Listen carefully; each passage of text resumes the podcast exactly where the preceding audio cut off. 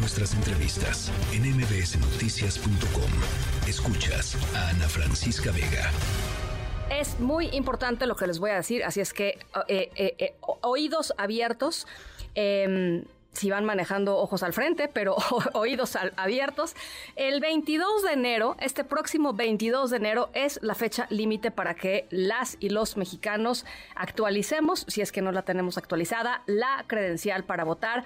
Eh, los próximos dos fines de semana para que toda la gente que no ha podido ir al módulo y, hacer el trámite o iniciar el trámite, eh, los próximos dos fines de semana, incluyendo los próximos dos domingos, los módulos, todos los módulos van a estar dando servicio. Es una eh, pues una labor eh, importantísima y hay que aprovechar lo que está poniendo a nuestra disposición el Instituto Nacional Electoral para poder ejercer en la totalidad nuestro derecho al voto el próximo 2 de junio. La consejera Carla Humphrey en la línea telefónica, gracias por platicar con nosotros, consejera, feliz año. Feliz año, un gusto saludarte y también a tu auditorio. ¿Cuántas personas tienen la credencial este, desactualizada, consejera? ¿Sabemos? Eh, tenemos ahorita el dato, cuando comenzamos esta campaña que comenzó el primero de septiembre al 22, como bien señalas, 22 de enero, había eh, cerca de 4.5 millones de credenciales que iban a perder vigencia el o que perdieron vigencia el 31 de, eh, de diciembre. Aproximadamente eh, a principios de diciembre ya había bajado a 3 millones, 3 millones punto cuatro, hicimos un acuerdo o aprobamos un acuerdo con el Consejo General del INE para que las credenciales del lector que perdían vigencia el 31 de diciembre pudieran votar con esta credencial de elector, es decir, que estas personas sí van a poder votar. Sí. Todas las que perdían, eh, perdieron vigencia antes de esta fecha y no, como dices, actualizaron su credencial, no van a poder votar. Es importante señalar que eh, pues están abiertos, como bien señalas, los módulos de atención, se puede ir sin cita, están abiertos sábados y domingo en todas las entidades federativas, hay módulos abiertos para credencializar a las personas. Importante, el padrón electoral ya llegó al 90 9.7 millones de ciudadanas y de ciudadanos y este es un esfuerzo muy importante que gracias a los medios de comunicación y a espacios como el tuyo hacemos para invitar a la ciudadanía a credencializarse y obviamente además a actualizar su credencial para votar. Recordemos que el sistema electoral está hecho para que votemos en la casilla más cercana a nuestros domicilios. Sí, claro. Las casillas especiales no son para eh, pues que votemos. Al voto masivo, pues, ¿no? O pues, Exacto. No. Tenemos ahí solamente mil boletas y luego pues se reciben reclamos de que eh, pues no hay las suficientes boletas. Por ley, estas casillas solo pueden tener un máximo de 1.500 boletas. Aprobamos que fueran mil. Una casilla, digamos, básica tiene hasta 750 boletas para las y los ciudadanos que viven en esas secciones electorales. Obviamente, si hay más ciudadanos, pues se instalan eh, casillas continuas, las necesarias, conforme al padrón, eh, al listado nominal de la sección pero eh, pues es importante actualizar, es, es un trámite gratuito y obviamente pues esto facilita el voto en una casilla cercana al domicilio en el que actualmente residen. Muchas jóvenes, eh, muchas personas jóvenes, por ejemplo entre 19 y 29 años, hemos visto que porque quizás salen del domicilio familiar, van a trabajar o van a estudiar a otro lado, no actualizan su credencial y el día de las elecciones son el grupo justamente que menos vota en las elecciones. Entonces es un llamado principalmente a este sector para que actualice su credencial para votar y por supuesto para que vaya a votar el próximo 2 de junio. Sí, porque hay quien dice, bueno, pues es que me regreso a, mi casa y ahí voto, ¿no? Pues la verdad es que uno puede hacer planes, pero hay imprevistos y la vida está llena de imprevistos, puedes no, no, puedes no tener. Lo mejor es tener la credencial en el lugar en donde tú vives, ¿no? Que represente lo que tú, digamos, demográficamente y el peso que tienes en donde tú vives, punto. Claro, que puedas elegir a las y los representantes de donde estás viviendo y además donde tienes una boleta asegurada para votar por todos los cargos de elección popular. Si te alejas de tu domicilio vas pudiendo, vas teniendo restringido las personas o los cargos por los cuales puedes votar.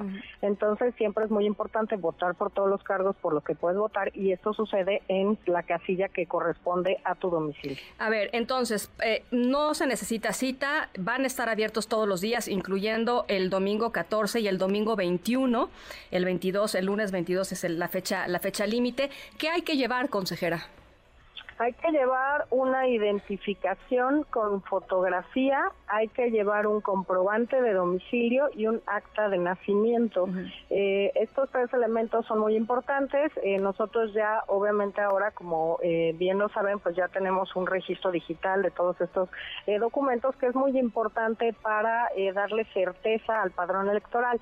¿Por qué cerramos esta credencialización? Porque luego viene una etapa importante primero de, obviamente, producir las credenciales que tenemos que entregar a las y los ciudadanos que acudieron a los módulos, pero además porque hay una revisión del padrón electoral muy importante, que es una pieza fundamental para dar legitimidad y certeza a las elecciones. Tener un, padrón confiable para la autoridad electoral, para los partidos políticos y sobre todo de cara a la ciudadanía, de que, bueno, todas las personas que tienen credencial pueden acudir a votar a su casilla. Así que, eh, pues los plazos para credencializarse, por ejemplo, a las personas jóvenes que cumplirán 18 eh, años el próximo 2 de junio ya pueden acudir a credencializarse. Cerramos esta primera campaña o aquellos que vayan a actualizar algún dato de su credencial de lector. Después hay un periodo para solicitar la reimpresión de la credencial de lector del 9 de febrero al 20 de mayo, pero recordemos que aquí no cambia ningún dato de la credencial de lector. La que tenías. ¿Y esa reimpresión por qué se haría? Eh, por ejemplo, por extravío, por robo, o en el caso, por ejemplo, de Guerrero, lo estamos haciendo en Acapulco para las personas que, bueno, desafortunadamente perdieron sus bienes y entre ellos, pues, sus documentos personales. Mucha, hay, hay, quien, hay quien dice que eh, ya rumbo a la elección, pues mejor tener el INE guardadito, aunque sabemos que es la identificación para muchas cosas, pero tratar de identificarse uno en la calle con algo más, cuando no sea necesario, no sacar el INE de tu casa y, y dejarlo guardadito, ¿no?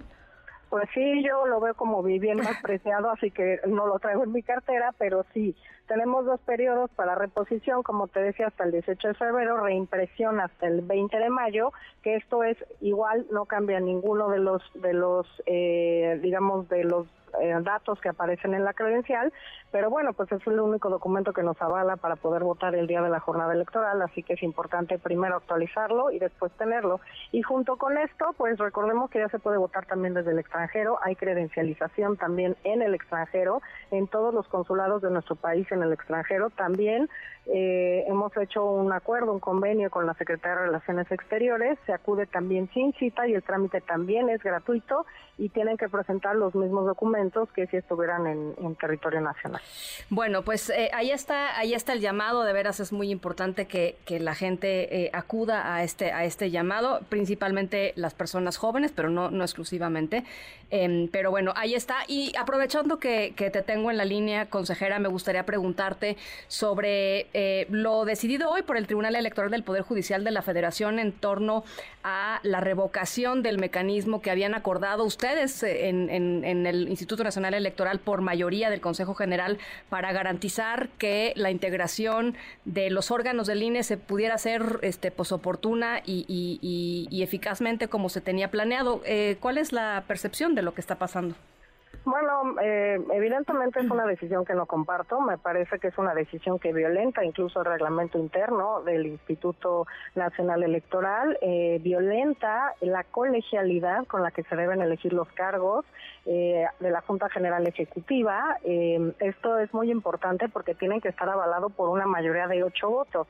Y esto para dar certeza a quienes conducen las principales actividades del Instituto Nacional Electoral, que tienen el aval de la mayoría del Consejo General Así que eh, yo lamento mucho esta decisión de la Sala Superior que desconoce absolutamente el funcionamiento del Instituto Nacional Electoral. Me sorprende mucho además de personas que han trabajado en el propio Instituto antes Federal Electoral y eh, pues que uno de los temas centrales es justamente un órgano colegiado. Somos pares, claro hay una presidencia que es prima entre pares, la primera entre pares y que tiene la facultad de hacer las propuestas para integrar la Junta General Ejecutiva, me parece además que desconoce que eh, o hace nugatorio o hace imposible que nosotros hagamos dos cosas. Primero, votar para, por las personas que integran esta Junta General Ejecutiva y la segunda, una obligación de vigilar que todos los órganos estén bien integrados. Eh, creo que era un mecanismo para facilitar la comunicación y tener claros cuáles podía ser una metodología para llegar a estos acuerdos y eh, pues, em, pues creo que de todas formas seguiremos platicando como consejeras y consejeros electorales para eh, pues seguir oportunamente desarrollando las actividades del proceso electoral. A ver, digamos, le, le, da demasiado eh, poder, digamos, a Guadalupe Tadei, a la presidenta del Consejo General, para hacer estas designaciones en los tiempos en los que también pues ella vaya considerando. Eso es el, ese es el, el meollo del asunto, ¿no? Sí, creo que el tema era dos cosas, que no hay límite a cuánto puede durar una encargaduría, una persona que se esté encargando de un área específica del instituto, y segundo, eh, pues que tampoco había forma como decidir quién podía ser encargado de un área y tampoco en distintas áreas. Obviamente no se le restaba ninguna facultad a la presidencia, pero me parece que desconocer que un encargado no es lo mismo que un titular. ¿Por qué? Porque un titular de un área que, por ejemplo, pueda ser encargado de la Secretaría Ejecutiva, ya tiene el aval de ocho consejeras y consejeros electorales, que no pasa con las encargadurías que las nombra la presidencia del Consejo General sin tener que eh, llegar a ninguna votación, ni siquiera pasar por Consejo General. Bueno, pues, ¿y, entonces qué va a pasar, consejera? Pues tenemos que seguir, pues, lo que platicando, eh, escuchándonos, viendo perfiles, no personas, y viendo qué es lo mejor para la institución y lo más importante, dar certidumbre pues y claridad a todas las etapas del proceso electoral que están, como siempre lo he dicho, en tiempo y forma organizadas en este momento. Porque porque ah, porque aquí hay un, un asunto, eh, pues que yo creo que a la gente de pronto preocupa, que es estamos encarrilados ya pues en la en no, no, sé si en la recta final, pero pues entrando a la, a, la recta de una larguísima campaña este, eh, electoral, eh, aunque no en términos formales, pero sí en términos prácticos de lo que ha estado sucediendo. Eh, y, y, pues este hay un, hay un proceso, hay una curva de aprendizaje, en fin, hay una serie de cosas que para, para que funcione bien una institución, ¿no? Sí, claro, estamos a menos de cinco meses de la jornada electoral, por supuesto después de eso el proceso continúa y para pues la mayoría de nosotros era importante contar con las titularidades, es decir, con los órganos ya con cada una de las personas titulares pues de cada una de las áreas y esto pues da mayor certeza también a las propias personas que están en cada área de las actividades que van desarrollando. Eh, pues desafortunadamente este mecanismo pues no fue avalado, eh, creo, eh, pues con una sentencia bastante deficiente de la sala superior. Y eh, en este sentido, incluso lo mencionó alguno de los magistrados, en dado caso sería, hubiera sido mejor revocar lisa y llanamente y volver a como estábamos a dar estas posibilidades, por ejemplo, de que cualquier encargado que no pasa por Consejo General pueda ser encargado de la Secretaría Ejecutiva con la cantidad de atribuciones que tiene la Secretaría Ejecutiva. Pero bueno, creo que también, eh, pues nosotros ya habíamos iniciado pláticas, justo ayer tuvimos eh, una plática sobre este tema, hoy otra, y creo que el tema más importante para las y los consejeros es dar certeza a la ciudadanía respecto del rumbo del proceso electoral y eso creo que eh, no está en duda. Podríamos haber tenido eh, más titulares nombrados. Yo creo que en las próximas semanas es en lo que estaremos avanzando y eh, pues esto para mí creo que la riqueza de este mecanismo es que nos obligó a sentarnos en la mesa a volver a platicar eh, estos temas de las personas que están a cargo de cada área en el instituto. Bueno, pues va a ser muy interesante lo que vaya sucediendo las próximas semanas. Vamos a estar muy atentas, por supuesto, para, para irlo eh, siguiendo y ojalá podamos conversar un poquito más adelante sobre temas del padrón, por supuesto, eh, y sobre todos estos otros temas. Muchísimas gracias por lo pronto, consejera. Con todo gusto seguimos platicando y muchas gracias por este espacio. Gracias. La consejera Carla Humphrey, eh, la presidenta, entre otras cosas, de la Comisión del Registro Federal de Electores del INE. NBC Noticias.